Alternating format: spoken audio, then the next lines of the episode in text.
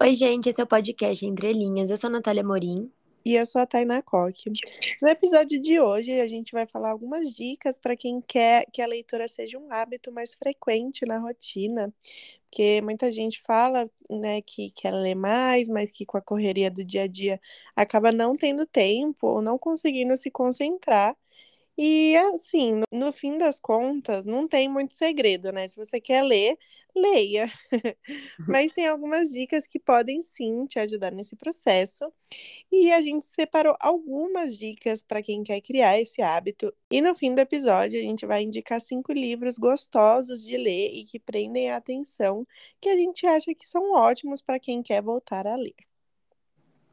Então, a primeira dica é: escolha um livro que te empolgue. Parece meio óbvio isso, mas começar a ler uma história que você acha arrastada ou que não te agrade, né, pode te fazer desistir e dar bode de ler, né, da preguiça. Então é bom escolher histórias que você realmente acha interessante, realmente te empolgue. E suspenses, né, normalmente são ótimos para isso, porque normalmente prendem mais atenção e tem toda aquela curiosidade, né, de descobrir o final, que normalmente tem, né, alguma coisa ali pra gente descobrir. E outra coisa muito importante é largar o livro se você não tá gostando. Eu ia estar na gente larga os livros que a gente não gosta. Eu demorei um pouco para fazer isso, confesso, antes eu insistia. Mas é isso, né? A vida é muito curta para ficar lendo coisa que a gente não gosta. Então, e se forçar é até capaz de dar uma ressaca literária, né? Que para quem não sabe, ressaca literária acontece normalmente depois de você ler um livro ou muito incrível, que você acha que nenhum outro vai esperar, ou muito chato, que aí você fica como se fosse de ressaca mesmo, né? Tipo, com preguiça, sem vontade de ler, nós tendo que se forçar ali. É muito ruim isso. A segunda dica é comece por livros mais finos. Quando a gente termina um livro, isso estimula e dá vontade de ler mais. E aí, começar por livros mais finos pode ser um incentivo. A terceira dica é colocar uma meta. Então, tipo, escolher uma quantidade de páginas para ler todos os dias e realmente ler. Só que é bom uma quantidade pequena, assim, tipo, de 5 a 15 páginas no máximo, assim, porque pode ter dia que não consegue, acaba se frustrando, né? Enfim, tipo, é bom pequenas quantidades. Porque até muitos dias você vai acabar lendo até mais que isso. Se é um livro que você tá gostando, você não vai ler só cinco, sabe? Você vai acabar lendo um pouco mais. E isso vai se tornando automático, né? Conforme o tempo vai passando. O hábito é frequência e constância. Então, quanto mais você, né, se fizer isso todos os dias, você vai pegando e vai acabar ficando automático. E para quem fica procrastinando no celular, eu indico deixar ele longe, que aí você não vai ter esse problema nesse momento, né? E também é bom lembrar que isso é para ser uma ajuda, então não fica se pressionando, você não conseguiu ler, beleza, amanhã você lê, tranquilo. A quarta dica é não se compare a gente, né, fica pensando, ah, porque o fulano leu 30, 30 mil livros esse ano. e, né, a rotina das outras pessoas é diferente da sua, a vontade delas também. E a internet, hoje, entre criadores de conteúdo literário, virou uma grande corrida de quem lê mais. Isso acaba atrapalhando muito. Então, vai no seu tempinho, a leitura não é uma competição, ninguém vai ganhar nada se leu mais que você. É, então. é, tem que ser algo prazeroso e você tem que fazer porque você gosta, não porque precisa ultrapassar aí metas. E muitas vezes a gente vê lá, a pessoa fala, ah, eu li 50 livros esse mês. E aí, tipo, 30 foi, tinha, sei lá, 50 páginas. Lógico que a pessoa vai ter lido muito. É, então. Eu não gosto nem de ficar falando quantos livros eu leio assim, porque eu sinto que vai se comparar. Não tem como, né? A gente acaba se uhum. comparando. Sim, ai, eu, eu não gosto também quando, tipo, muitas vezes eu já vi vídeo ah, da pessoa falando, ai, hoje eu li é, três livros. Aí eu fico, gente, mas como assim? Que você leu três livros hoje, você não faz nada da sua vida. É, às vezes a pessoa não fez absolutamente nada, né? Só é. ficou fazendo isso. É, então. Não dá pra. Ainda mais que normalmente essas pessoas do TikTok, né, que fazem isso, são adolescentes muitas vezes. Então uhum. não tem o que fazer, né? Tipo, é. só tá de férias, tá fazendo nada. É, então.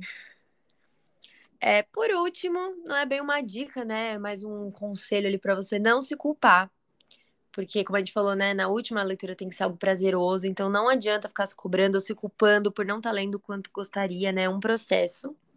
A gente já tá tão ansioso, né, hoje em dia, que a leitura pode acabar virando mais um gatilho ali para atacar a ansiedade, quando tem que ser justamente o contrário disso, né? Tem que te ajudar, esse é um momento gostosinho do seu dia. E é isso, gente. Como a gente falou no começo do episódio, né? Não tem muito segredo. É, você quer ler mais? Lê, sabe? Não tem muito o que fazer. Pega o livro e lê. É. Mas é isso, essas dicas a gente acha que pode ajudar sim para quem tá querendo voltar nela. E agora a gente vai indicar cinco livros que a gente gosta muito, porque a gente acha que eles são ótimos para prender a nossa atenção, dar vontade de saber o que, que vai acontecer, você ficar preso ali no livro. É, quatro deles têm episódio e o que não tem vai sair esse mês. O primeiro é Tudo é Rio, que muita gente já conhece, né? Um queridinho nacional, eu amo, é um dos meus livros favoritos da vida. E a sinopse é: o romance narra a história do casal Dalva e Venâncio, que tem a vida transformada após uma perda trágica, resultado do ciúme doentio do marido, e de Lucy, a prostituta mais depravada e cobiçada da cidade, que entra no caminho deles formando um triângulo amoroso. Esse livro ele é curtinho, ele tem 211 páginas e é simplesmente maravilhoso. Apenas leiam que vocês vão amar e vão querer ler um monte de livro depois. é, vão mesmo. O próximo é Objetos Cortantes, da Gillian Flynn. E esse livro narra o retorno da repórter Camille Pricker, recém-saída de um hospital psiquiátrico, à sua cidade natal para investigar o brutal assassinato de uma menina e o desaparecimento de outra.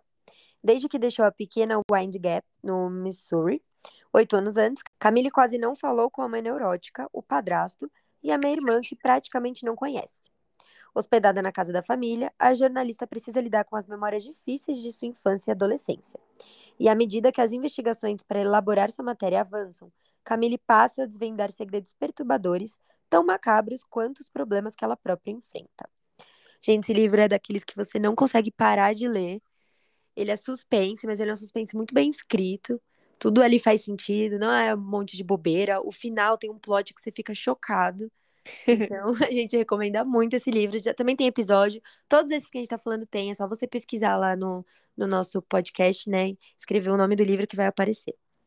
O próximo é O Sol é para Todos, da Harper Lee. E a sinopse é: a lamentável permanência do tema, o racismo, percorre a narrativa de Scout, a criança sensível, filha do advogado Atticus Finch, responsável pela defesa de um homem negro acusado de estuprar uma mulher branca em Maycomb, pequeno município de Alabama, no sul dos Estados Unidos, no início dos anos 1930.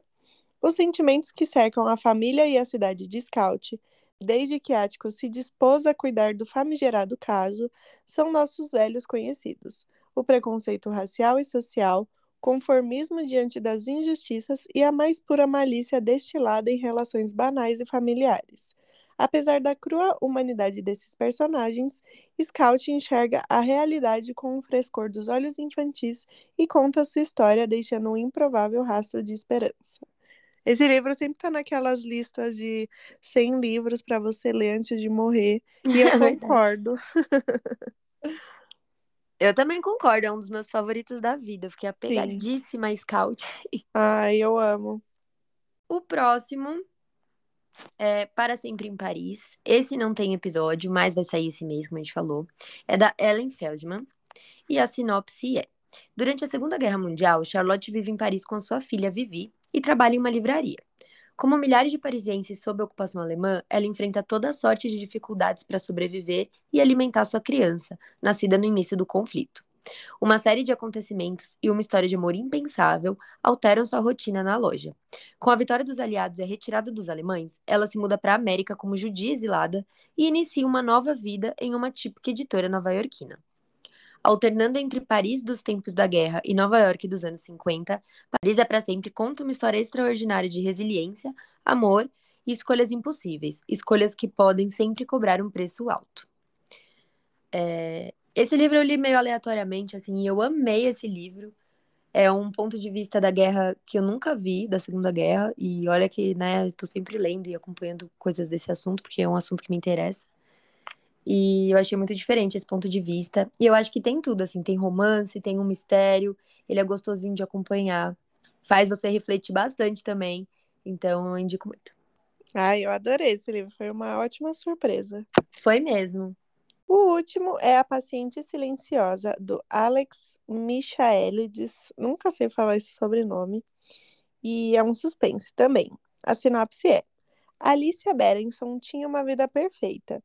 Ela era uma pintora famosa, casada com um fotógrafo bem-sucedido e morava numa área nobre de Londres, que dá para o parque de Hampstead Heath. Certa noite, Gabriel, seu marido, voltou tarde para casa depois de um ensaio para Vogue e, de repente, a vida de Alicia mudou completamente. Alicia tinha 33 anos quando deu cinco tiros no rosto do marido e ela nunca mais disse uma palavra. A recusa de Alicia a falar ou dar qualquer explicação transforma essa tragédia doméstica em algo muito maior, um mistério que atrai a atenção do público e aumenta ainda mais a fama da pintora. Entretanto, enquanto seus quadros passam a ser mais valorizados do que nunca, ela é levada para o Grove, um hospital psiquiátrico judiciário na zona norte de Londres. Enquanto isso, Theo Faber é um psicoterapeuta forense que espera muito tempo por uma oportunidade de trabalhar com Alicia. Ele tem certeza de que é a pessoa certa para lidar com o caso. No entanto, sua determinação para fazê-la falar e desvendar o mistério de por que ela atirou no marido o arrasta para um caminho tortuoso que sugere que as raízes do silêncio de Alicia são muito mais profundas do que ele jamais poderia imaginar. Esse livro, nossa, também tem um plot twist maravilhoso e eu gosto muito desse livro. Eu acho que é um dos meus suspensos favoritos, assim, da vida.